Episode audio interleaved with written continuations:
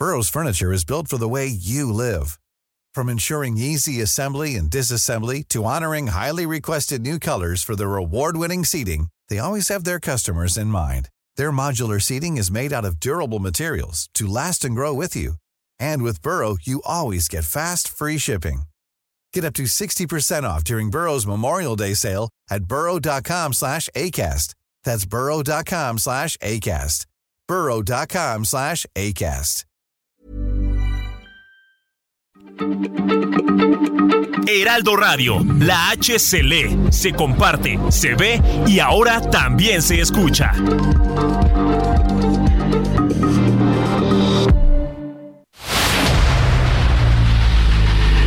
El dedo en la llaga.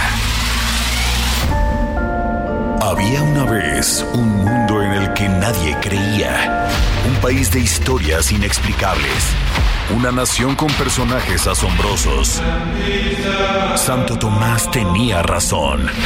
Hay que ver para creer. El México increíble, las verdades que duelen, la voz de los que callan, el dedo en la llaga. Infórmate, diviértete, enójate y vuelve a empezar. El Heraldo Radio presenta El Dedo en la Llaga con Adriana Delgado.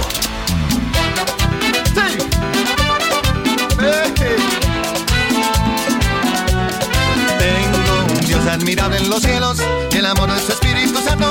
Por su gracia yo soy hombre nuevo y de gozo se llena mi canto. De su imagen soy un reflejo que me lleva por siempre en victoria y me ha hecho cabeza y no cola. En mi Cristo yo todo lo puedo. Que Jesús me dijo que me riera si el enemigo me tienta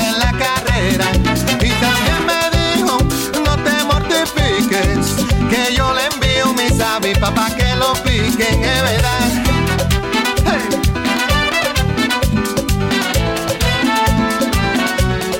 Tengo Dios admirable en los cielos que me libra de mal y temores. Es mi roca y mi gran fortaleza y me colma con sus bendiciones. Mi Señor siempre me hace justicia, me defiende de los opresores, no me deja ni me Y desampara. así iniciamos este dedo en la llaga escuchando a Juan Luis Guerra y su 440. ¿Y saben por qué se las puse? Porque hay que iniciar esta semana de este lunes 14 de noviembre de 2022. Porque va a haber muchas personas que quieran que fracases en tu trabajo. Que no hagas lo que tienes que hacer para ser feliz. Porque hay muchas personas allá afuera que no tuvieron a veces la mínima educación.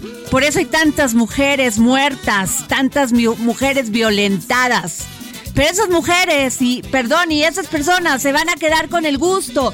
Porque como dice Juan Luis Guerra, escuchen.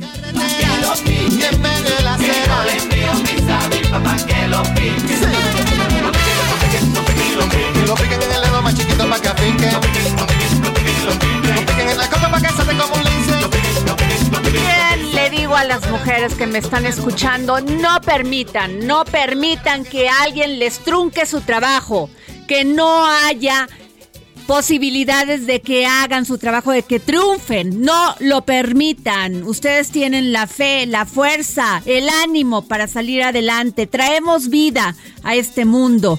¿Por qué no tendríamos que tener todo lo que queremos?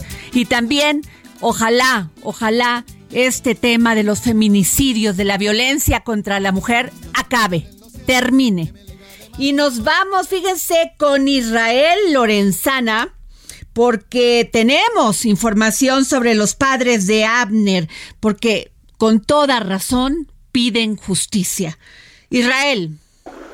Muchísimas gracias, Adriana. Efectivamente, el día de hoy, los padres del niño Abner, quien perdiera la vida en el interior del colegio Williams, se manifestaron exactamente sobre Avenida Patriotismo, estuvieron cerrando la circulación sobre patriotismo, en lo que por supuesto llevaron a cabo una conferencia de prensa.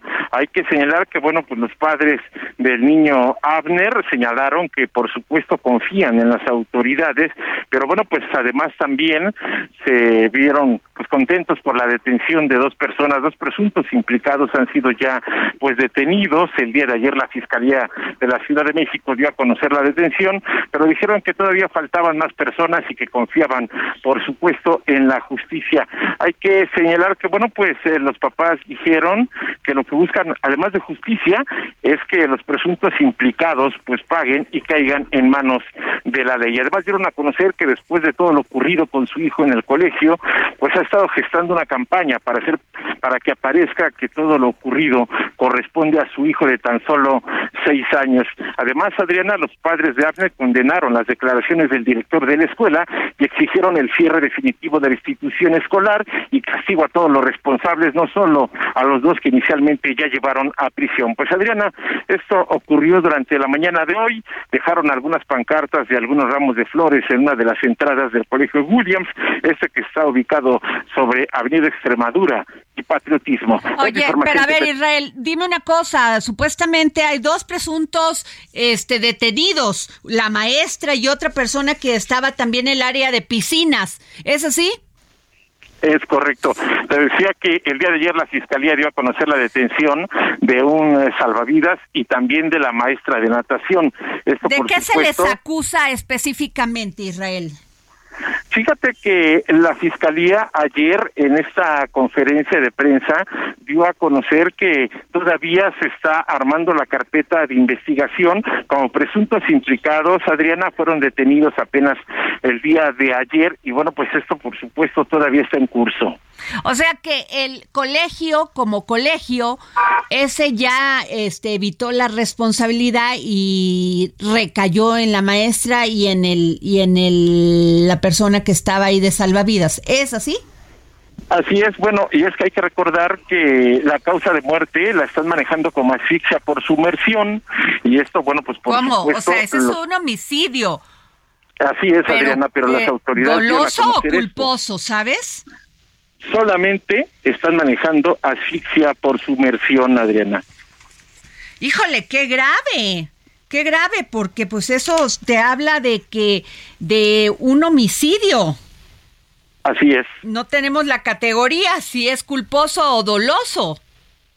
De hecho, será hasta el próximo viernes 18 cuando se lleve a cabo la audiencia y por supuesto ahí les leerán sus derechos y también se va a decidir la situación jurídica de estas dos personas que ya fueron detenidas. ¿Y qué ha dicho el colegio Israel? Nada, no ha dicho absolutamente nada. Hoy, de hecho, se cumplieron ya los tres días, Adriana, en los que pues dieron como luto. Hoy se esperaba que regresaran a clases, pero no fue así. Ayer por la noche, en un comunicado a los padres de familia, señalaron que las clases estarían llevándose a cabo hasta nuevo aviso, Adriana. Pues bueno, Israel, vamos a estar muy pendientes. Aquí los padres van a, los, los padres de Abner, pues piden justicia y tienen toda la razón, pero creo que no los van a dejar tan tranquilos como, usted, como se piensa con estos dos presuntos eh, homicidas. En fin. Seguiremos al pendiente, Adriana. Muchísimas gracias. Y nos vamos con Javier Ruiz, reportero del Heraldo Media Group. Hola Adriana, ¿qué tal? Saludo con gusto, excelente tarde. Y Adriana, pues desafortunadamente continúan desapareciéndose mujeres en la Ciudad de México. Hace justamente seis días, el 8 de noviembre, desapareció Alison Delgado, una niña de 13 años, saliendo de su escuela, la escuela secundaria 99, ubicada en la colonia Bondojito, esto en la alcaldía Gustavo Amadero.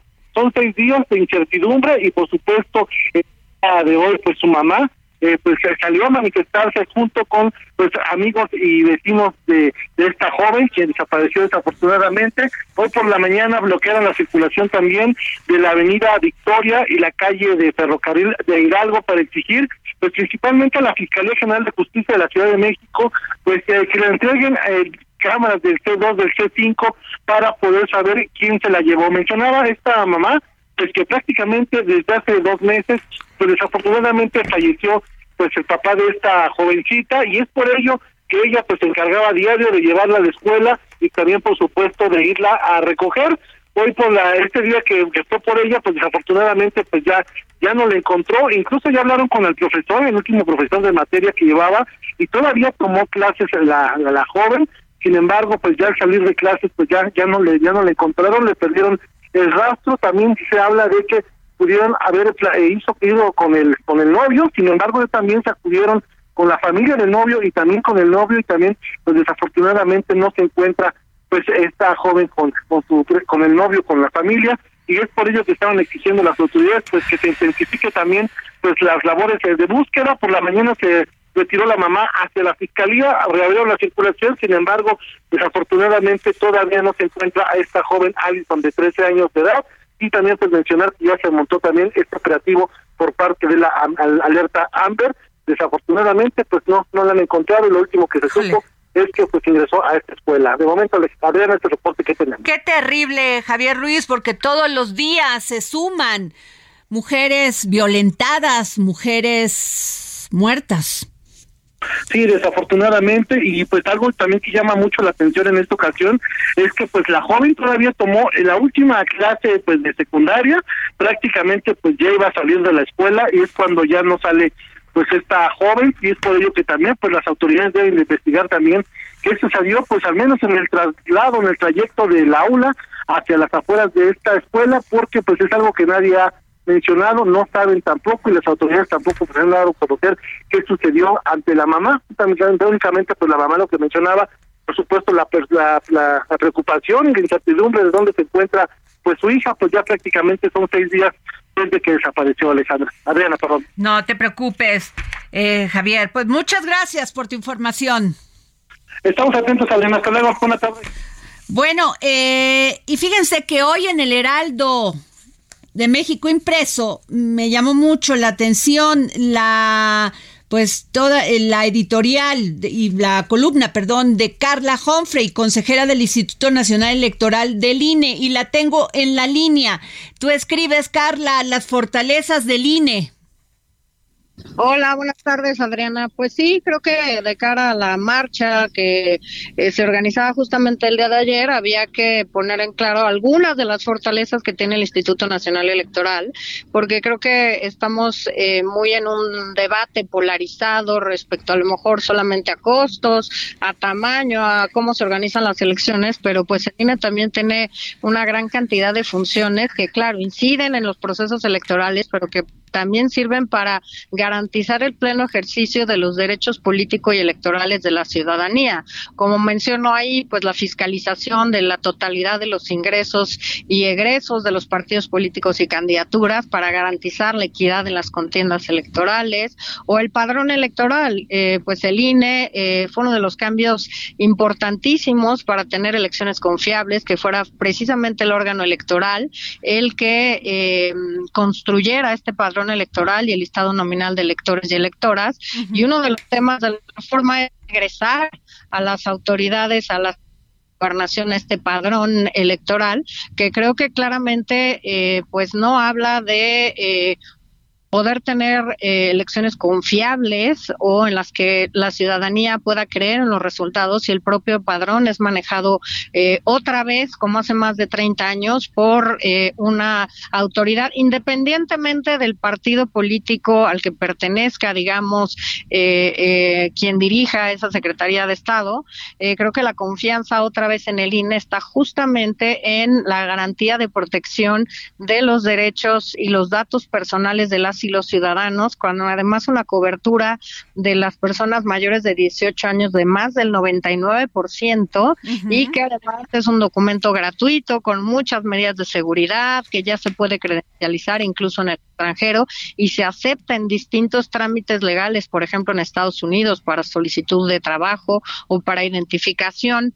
Y creo que en esta medida pues podemos hablar también del avance en los derechos políticos y electorales de las mujeres, la paridad sin duda, la paridad en la integración de órganos, el combate a la violencia política en razón de género, que son cosas que evidentemente el instituto hace todos los días, dentro y fuera de las jornadas electorales la capacitación de ciudadanía, también la educación cívica. Entonces creo que hay un conjunto de actividades que no se ven más que cuando son procesos electorales, pero que el Instituto Nacional Electoral sigue haciendo, cumpliendo obviamente con eh, sus facultades y las atribuciones encomendadas en la Constitución, que es necesario poner también en, em, pues en los ojos de las y los ciudadanos.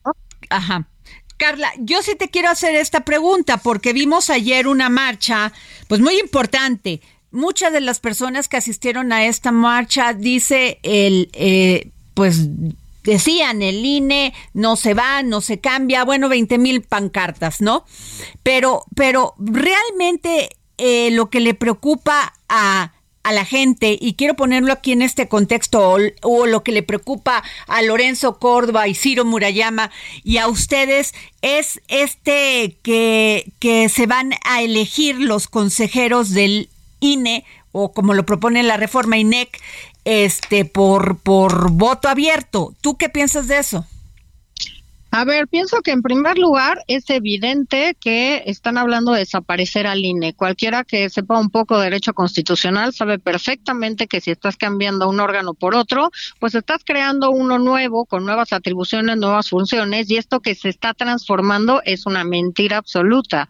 La segunda es que precisamente el tema de la votación popular de consejeras y consejeros o magistradas y magistrados, pues es un tema que eh, a mi juicio resulta inviable. No es un tema de popularidad, sino de experiencia técnica, de profesionalidad de ser árbitros de las contiendas electorales y aplicar las normas. La propia Comisión de Venecia ya dijo que en ninguno de los casos nosotros pudiéramos ser candidatos o candidatas y que eso afecta la independencia y la autonomía del órgano electoral. Es decir, esta Comisión de Venecia reúne a 61 países y promueve estándares internacionales respecto a la democracia. No está hablando solamente del caso mexicano, sino de lo que se usa a nivel internacional. No hay una sola autoridad electoral en el mundo que se constituya por voto popular. Precisamente por eso, porque entonces en algún momento tienes que hacer campaña, tienes que ganar votos, quién te va a ayudar con tu campaña, con quién tienes que hacer compromisos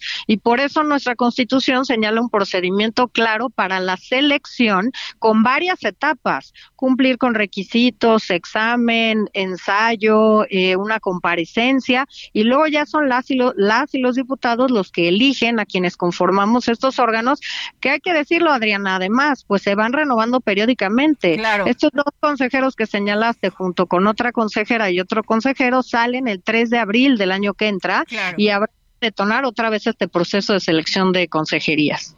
Pues muy claro, muy claro. Gracias, Carla Humphrey, te lo agradezco que nos hayas tomado la llamada para el dedo en la llaga. Gracias a ti, Adriana, y saludos a tu auditorio. Eh, eh, tengo en la línea al presidente del Comité Ejecutivo Nacional del PAN, Marco Cortés. ¿Cómo está?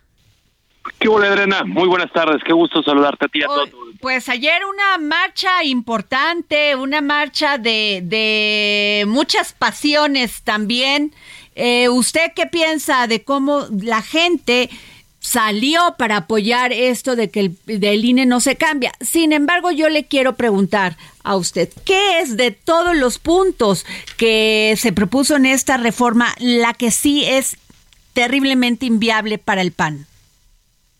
No, primero yo te diría, Adriana, que fue un fin de semana muy esperanzador para México y también lo fue para el PAN porque como sabes tuvimos nuestra Asamblea Nacional ordinaria y extraordinaria el pasado sábado también.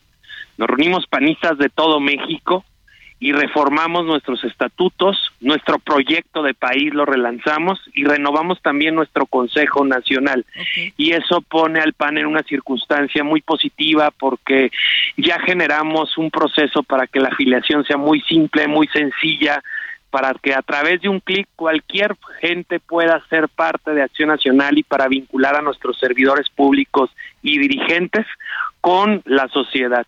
Y eso es un gran paso para nosotros. Y el segundo día importante de este fin de semana, pues fue el domingo, la gran marcha. La marcha más importante, más numerosa del México moderno y más y sumas todas las marchas que hubo en más de 50 ciudades del país, marchas muy numerosas en todo el territorio nacional. Sí, esa es y por supuesto la principal es de la Ciudad de México. Esa es una verdad y nadie lo puede, nadie puede desafiar que todas las personas, todas las personas que estuvieron ahí en un número muy importante. Sumamente importante y además con una sola demanda que no se vulnere la libertad, la democracia ni al Instituto Nacional Electoral. Y en esta demanda hay millones de mexicanos. El presidente se equivoca cuando quiere debilitar al INE, cuando quiere controlarlo, cuando quieren desaparecerlo. Y por eso México despertó. Y por eso es que vimos un gran número de gente marchando, y exigiendo que se respete a las instituciones democráticas en el país. Ahora, mi pregunta es esta, de todos los puntos que se han puesto en la reforma para para este pues el de la, definición de la elección de los consejeros del tribunal, de que se quiten los soples, pero sobre todo el presidente ha sido muy claro con el tema del financiamiento ordinario y el, el financiamiento otorgado a los partidos para las elecciones. ¿Usted cuál es el que sí es, si se tuvieran que sentar a negociar, cuál sería inviable? La reforma en su conjunto es negativa para el país. Debilita la democracia, debilita los contrapesos. O sea, por ejemplo, en el tema del financiamiento ordinario de los partidos, Marco, ¿podrían tener los partidos salir adelante sin el financiamiento público? Eso se hace para evitar que siga llegando dinero del, del crimen organizado, financiamientos prohibidos a las campañas electorales y más cuando nosotros hemos venido denunciando una y otra vez que el crimen se ha venido involucrando en los procesos, como lo denunciamos en la propia Organización de los Estados Americanos. Y por ello hay una razón de ser, hay un sentido que, da el que el que exista pero nosotros de lo que partimos es de la necesidad de que haya un, proceso democrático en nuestro país con equilibrios con contrapesos porque sale mucho más caro la falta de democracia o la incapacidad de un gobierno Marco, eh, usted dijo que iban a definir las posibles alianzas electorales y en este tema para los procesos de el Estado de México y de Coahuila. ¿Cómo va eso? Para nosotros hoy lo prioritario es cuidar a México y se cuida cuidando al INE, cuidando los tribunales electorales, cuidando la libertad, la democracia, y eso es lo primero que queremos ver. No vamos a hablar de ningún tipo de coalición electoral con partidos políticos cuando no se hable primero de cuidar y defender a México. Ese es el primer paso y esto es incluido con el nombramiento de cuatro de cuatro consejeros que se harán el próximo abril, principios de abril del año entrante. Como tú bien sabes, termina el mandato de Lorenzo Córdoba, presidente del INE, y tres consejeros más. Y para nosotros es sine qua non. Es muy importante que en esto pues demostremos que realmente se es oposición y se vote en su conjunto, primero rechazando esta reforma antidemocrática y segundo nombrando a consejeros a la altura de las circunstancias en el Instituto Nacional Electoral. Muy bien, pues muchas gracias, presidente del Comité Ejecutivo Nacional del PAN, Marco Cortés. Gracias por tomarnos la llamada. Al contrario, con mucho gusto, un fuerte abrazo. Gracias. Y bueno, la jefa de gobierno de la Ciudad de México, Claudia Sheinbaum Pardo, aventaja por más de 10 puntos al segundo lugar entre los cuatro principales aspirantes presidenciales de Morena rumbo al 2024. Según una encuesta elaborada por Poligrama y el Heraldo de México, publicada este 14 de noviembre, la jefa de gobierno cuenta con 28.50% de las preferencias frente al secretario de Relaciones Exteriores, Marcelo Ebrard, quien al alcanza el 18.70% de las preferencias de la población encuestada el pasado 10 de noviembre vía telefónica a mil ciudadanos. El tercer lugar se encuentra, ah, se encuentra el secretario de Gobernación, Adán Augusto López, con 12.80%. Y por su parte, Ricardo Monreal, presidente de la Junta de Coordinación Política del Senado, cuenta con 7.40% de las preferencias. Por cierto, Poligrama es reconocida como la mejor casa encuestadora en Red, Latino AdWords, más eh, información en, de, en la edición impresa, más información en la edición impresa del Heraldo de México. Aquí usted puede checar esas encuestas, sin duda. Pues sí, hay una, hay una ventaja significativa para Claudia Sheinbaum en esta encuesta de Poligrama y el Heraldo de México. Nos vamos a un corte y regresamos.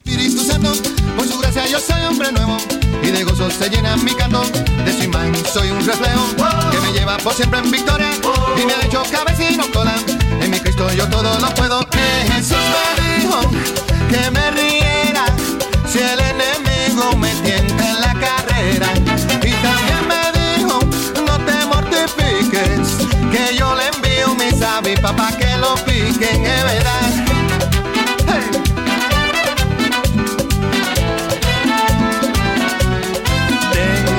Dios admirable en los cielos que me libra de mal y temores.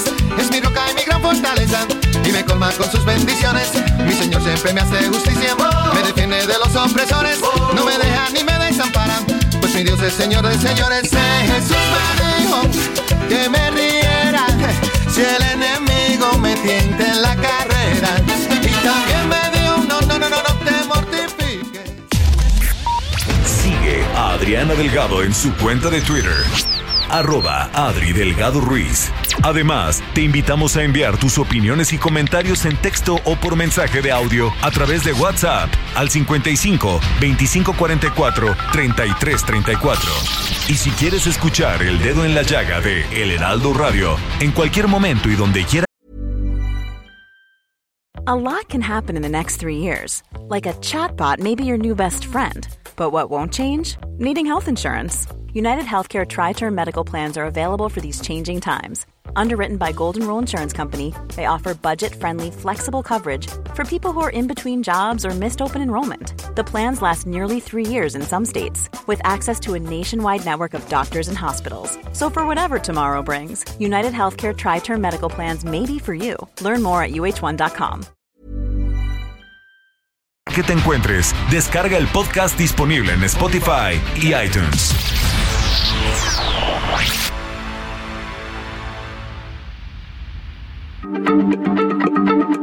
Heraldo Radio, la H se lee, se comparte, se ve y ahora también se escucha.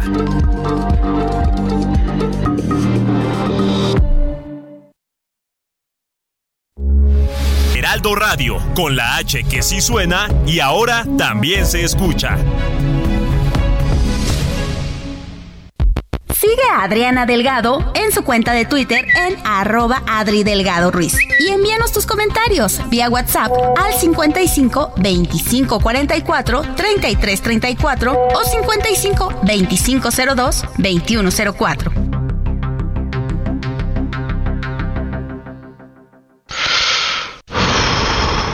El 12 de noviembre se celebra el Día Mundial contra la Neumonía, una enfermedad que representa la quinta causa de muerte en México, pero que se puede prevenir a través de la vacunación. Consulta con tu médico sobre las vacunas recomendadas para ti y tu familia. Acude hoy al hospital, clínica de salud o centro de vacunación más cercano y protégete.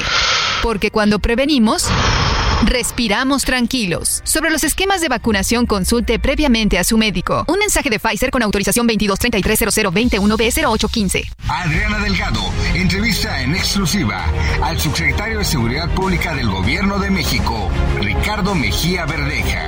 Ahora, ¿es usted de la tierra de Humberto Moreira, de Rubén Moreira, de José Juan Torres, de Miguel Ángel Riquelme, adversarios duros? Bueno, es, es- es lo que conocemos como el A ver, te decía yo que yo fui subsecretario de gobierno con Enrique Martínez, que fue el último buen gobernador de Coahuila. Con Enrique Martínez el Estado no tenía deuda, el Estado tenía niveles de seguridad muy superiores a los que hoy presume la propaganda de Riquelme, porque no teníamos el cristal como hoy está en las colonias y en los ejidos de Coahuila y tampoco teníamos homicidios ni teníamos secuestros eh, ni el tráfico migrante, ni otra serie de delitos. Eh, el Estado estaba muy bien, llegaba la inversión a diferentes regiones. Sin embargo, pues empezó el periodo del Moreirato y todo se vino al traste. Hoy tenemos una deuda de 41 mil millones de pesos eh, que no está soportada en infraestructura, ni en ni en hospitales, ni en escuelas, ni en carreteras, simplemente deuda que yo te pudiera decir para los que nos están viendo y escuchando, que se robaron. Y esto nos está costando a los coahuilenses de intereses más de 6 mil millones de pesos cada año, lo que representa el 12% del presupuesto aproximadamente. ¿Qué significa esto? Pues que el periodo este que tú comentas del Moreirato ha sido un periodo eh, oscuro para Coahuila, de una gran impunidad, una gran corrupción, un gran saqueo, y además se ha generado un modelo muy autoritario de falta de libertades. Eh, es difícil que a mí me abran los micrófonos como tú me los abres aquí. O sea, sí hay espacios, pero tiene uno que litigarlos y estar, insiste, insiste, porque ellos tienen controlados prácticamente todos los medios de comunicación. Eh, guerras de lodo, guerra sucia, eh, infamante, promovido desde el propio gobernador Miguel Riquelme. Entonces, eh, ellos están enfocados únicamente a mantener el poder, no a transformar la realidad económica y política y social del Estado. Y frente a ello, pues nos estamos enfrentando. Jueves, 11 de la noche, El Dedo en la Llaga, Heraldo Televisión. Y regresamos aquí al dedo en la llaga. Síganme en mi Twitter, arroba Adri Delgado Ruiz. Y recuerden, porque ustedes lo saben, que yo les contesto personalmente cuando me dicen, no, y esto no me gustó, digo, tienes toda la razón, lo vamos, vamos a tratar de dar más información sobre esto. Siempre abiertos, porque así esa es nuestra responsabilidad, quienes nos dedicamos a los medios de comunicación, es siempre estar abiertos a las opiniones de ustedes. Y bueno, tengo en la línea a Luis Espinosa Cházaro, coordinador del PRD en la Cámara de Diputados. ¿Cómo está, diputado?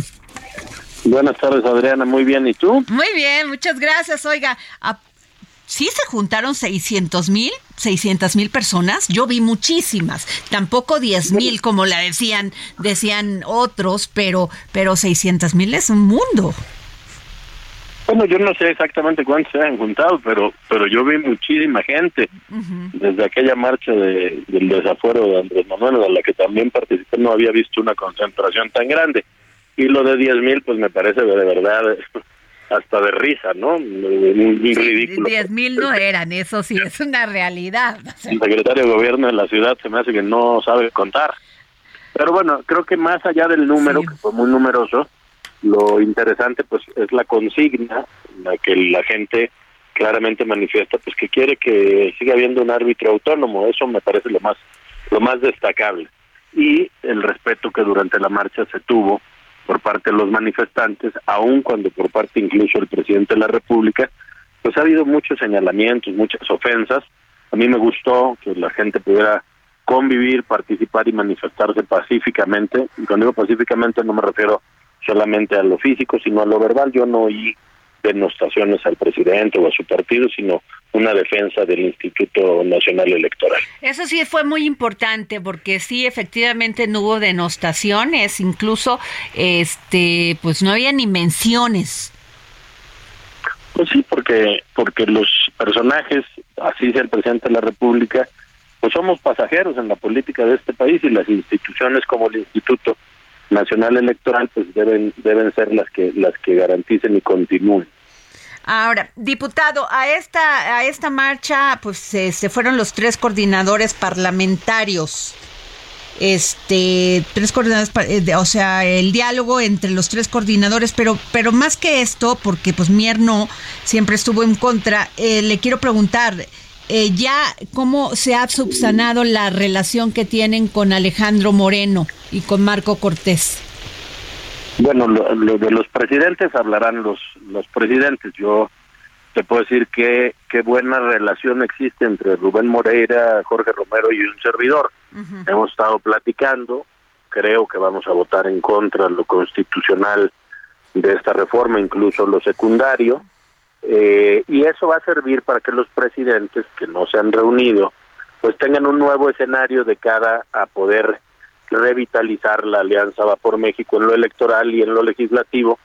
Dicho de otra manera, pues hechos que se lleven a cabo como esta votación, pues dejarán atrás los discursos de, de lo que sucedió pues en, en fechas anteriores. Yo creo que en cuanto votemos esto juntos, de cara a la gente y de cara a las militancias del PAN PRI PRD, habrá un nuevo escenario mucho más óptimo para continuar el diálogo. Ahora, una pregunta. Eh, Nacho Mier, el coordinador de los diputados de Morena, dijo que cuando apenas estaba otra vez la discusión de esta reforma electoral, dijo, no, vamos, a, si es necesario, vamos a mayoritear. Bueno, pues podrán mayoritear en lo secundario, es su estilo, lo hicieron en la Guardia Nacional, son poco demócratas, no les gusta negociar, consensar, les gusta aplazar, pero no tienen los números para para arrollar en lo constitucional y pasará lo mismo que sucedió con la reforma eléctrica, la vamos a desechar de plano, ¿no? Y que ellos en lo secundario, pues, digamos, cobren revancha, porque así se manejan ellos, equivocadamente, eh, con las leyes secundarias. Yo tengo claro que, que, que lo que pretende el presidente de la República, su partido, es debilitar al árbitro, y nosotros desde el PRD, que fuimos precursores de la democracia en este país, pues no vamos a permitirlo, vamos a estar votando en contra de eso y no tienen los votos para modificar la Constitución en este asunto. Muy bien, pues le agradezco mucho que nos haya tomado la llamada Luis Espinosa Cházaro, coordinador del PRD en la Cámara de Diputados. Gracias, diputado. El agradecido soy yo. Buenas tardes. Buenas tardes. Bueno, pues ahí está. O sea, el diálogo, pues es, es la política, diálogo. El glis Glifosato es un tema de discusión en la Cámara de Senadores. ¿Por qué? Porque se dicen los que están en contra del uso de este agrotóxico que se filtra en el agua y sus residuos permanecen en los cultivos, así nos los comemos y bebemos. Y bueno, yo le pedí, como siempre, le agradezco muchísimo que me tome siempre la llamada y se lo valoro a María Elena Álvarez Huilla Roses, directora general de CONACIT. ¿Cómo está?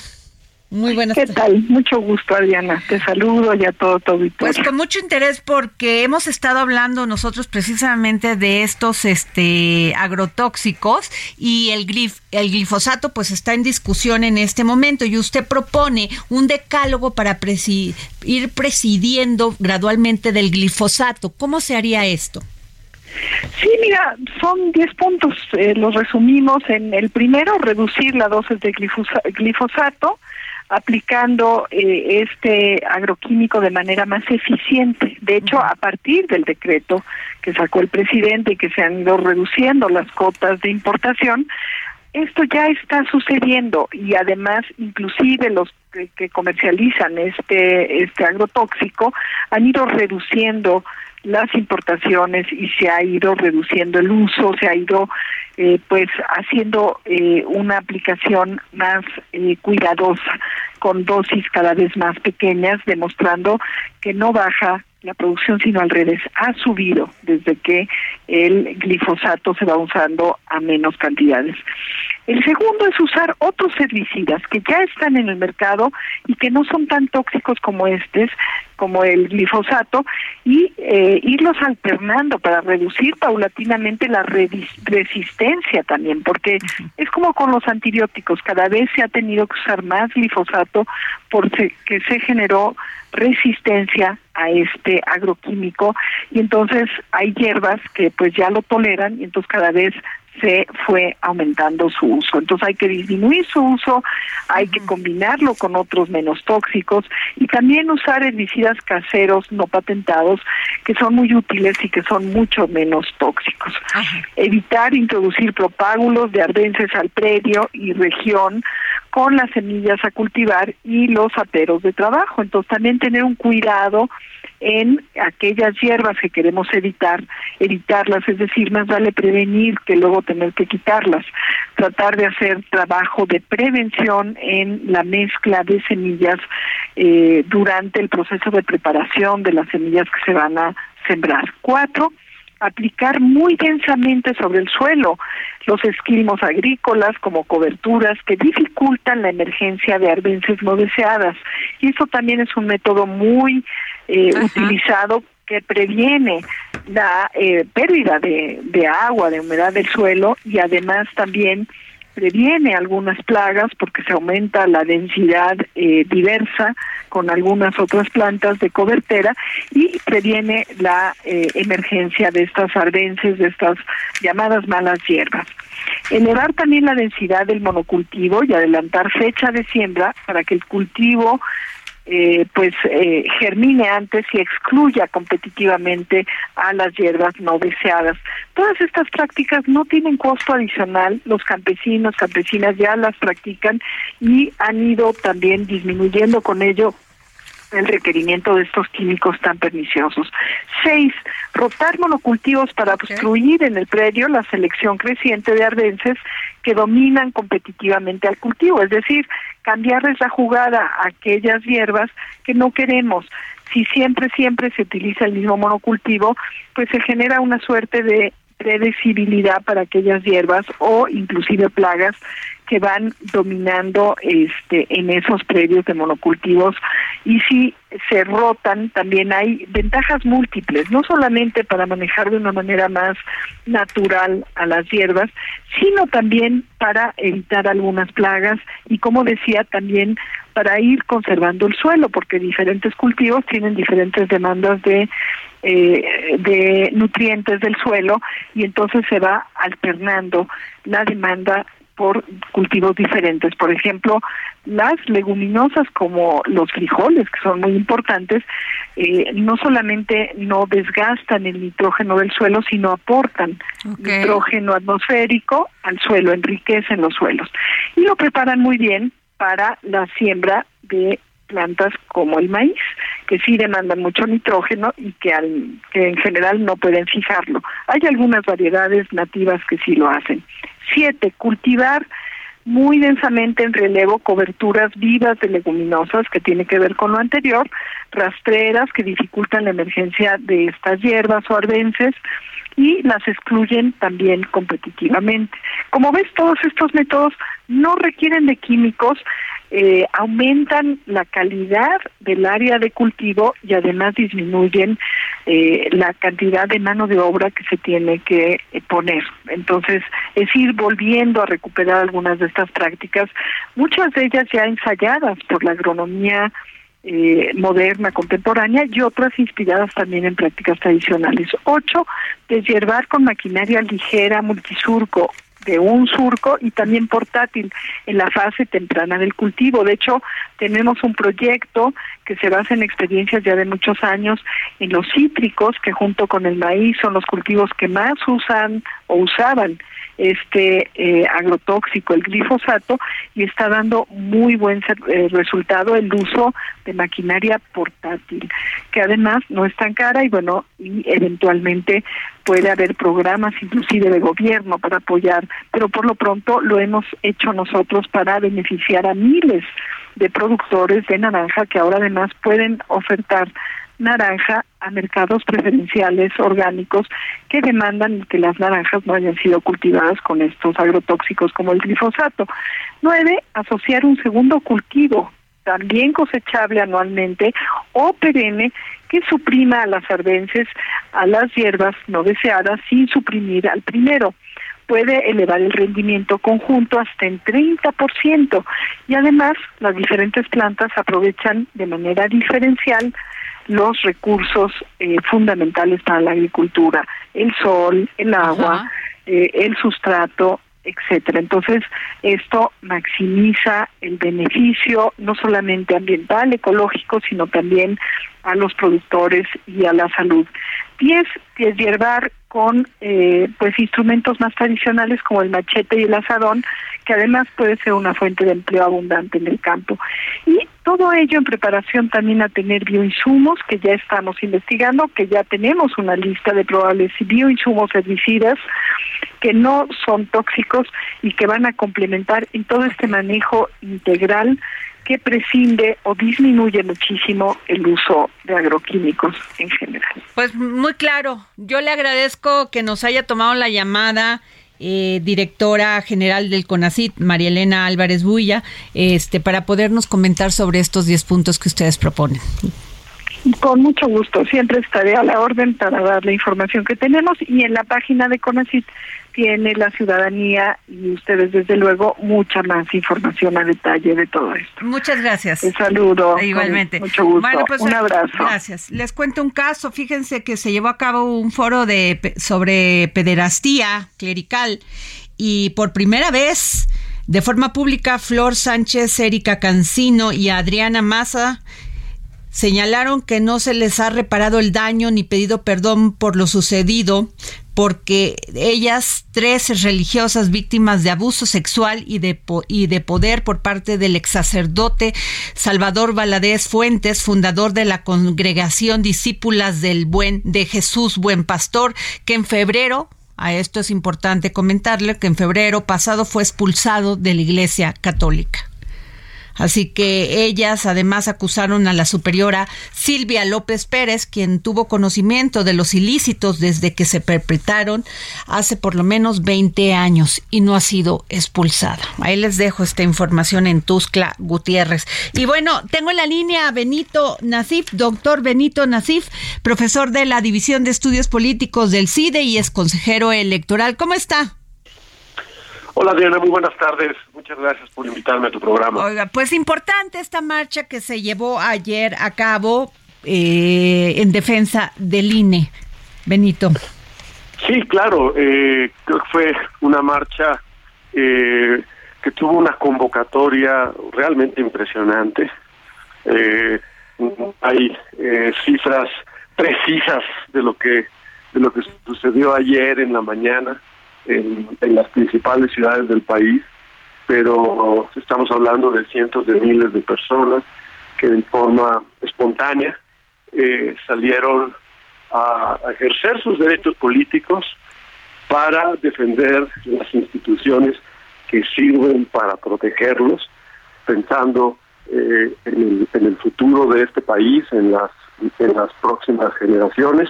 No solo eso también, sino en las próximas elecciones queremos tener eh, un árbitro electoral independiente, eh, autónomo, eh, no sometido al partido en el poder, que garantice que quien gane las elecciones sea quien tiene más votos. Así es. Benito, eh, usted fue consejero electoral. El presidente Andrés Manuel López Obrador siempre se queja y se queja en las mañaneras de que los consejeros reciben mucho dinero, que los partidos reciben mucho dinero, que no saben en qué lo gastan. Eh, esto que salió últimamente de estas encuestas que se mandaron a hacer, que no ha estado muy claro.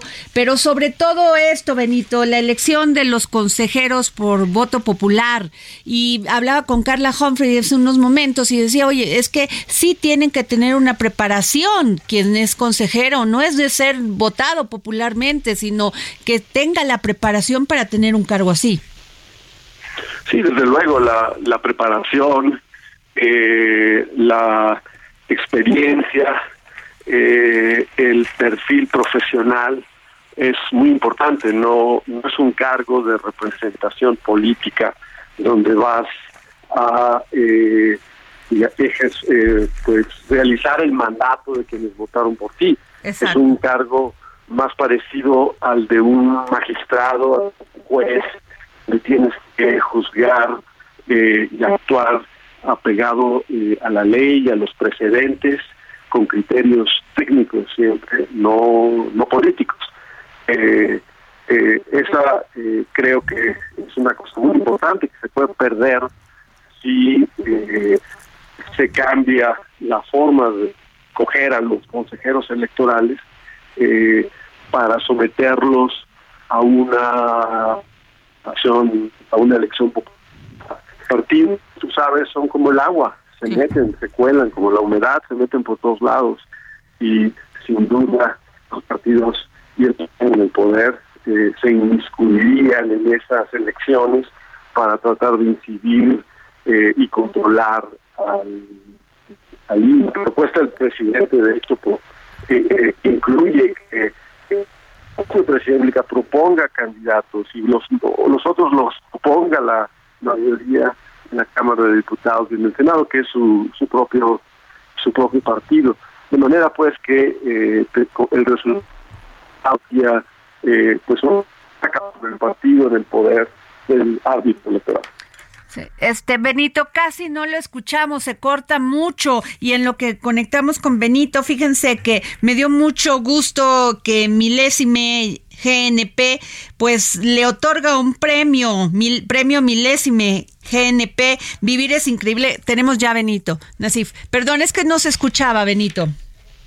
Ah, sí, perdón Adriana, estoy a tus órdenes. Pues este, básicamente eh, lo que ha generado pues este ruido es esta elección de los consejeros, este, el quitar las plurinominales, el financiamiento ordinario que gastan mucho. ¿Usted cree que el, el INE podría vivir con menos dinero del que tienen, reciben ahora? Solamente si le quitan las atribuciones que tienen. Eh, el INE eh, ha sido la institución a la cual los partidos políticos, los políticos en general, eh, acuden para que realice un montón de funciones que en otros países eh, realizan otras instituciones, pero que en México no existe la confianza en ellas y por lo tanto eh, se las dan al INE porque en el INE sí confían. Y te voy a dar un ejemplo, Adriana. En otros países, en países europeos, el, el padrón electoral se elabora a partir de eh, el, eh, el registro ciudadano que lleva eh, una autoridad gubernamental. En México eso no puede ser porque no hay confianza. Históricamente nunca la hemos tenido y no se puede construir de la noche a la mañana en que la Secretaría de Gobernación lleve un registro nacional ciudadano. lo lleva en línea. Pues sí, este se nos va a cortar, Benito. Muchísimas gracias, Benito, doctor Benito Nasif. Gracias por tomar una llamada para el dedo en la llaga. Gracias a ti por la oportunidad, Gracias Buenas tardes. Como siempre. Bueno, les decía que Paloma Torres Estrada, pues le van a otorgar el premio milésime GNP Vivir es Increíble a las Artes Plásticas 2022. Enhorabuena a Paloma Torres, gran escultora, un orgullo de México.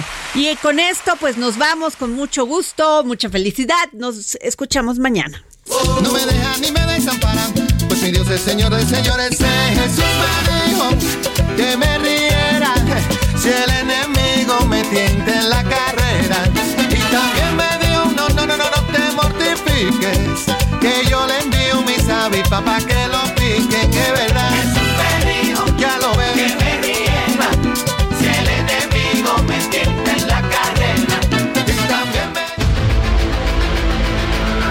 Heraldo Radio presentó el Dedo en la Llaga con Adriana Delgado.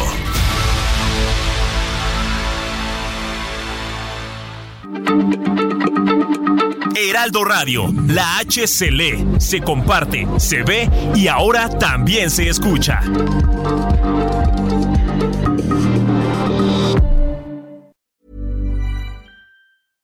Hey, it's Paige DeSorbo from Giggly Squad. High quality fashion without the price tag. Say hello to Quince. I'm snagging high-end essentials like cozy cashmere sweaters, sleek leather jackets, fine jewelry, and so much more. With Quince being 50 to 80% less than similar brands. And they partner with factories that prioritize safe, ethical, and responsible manufacturing. I love that. Luxury quality within reach. Go to quince.com slash style to get free shipping and 365 day returns on your next order. Quince.com slash style.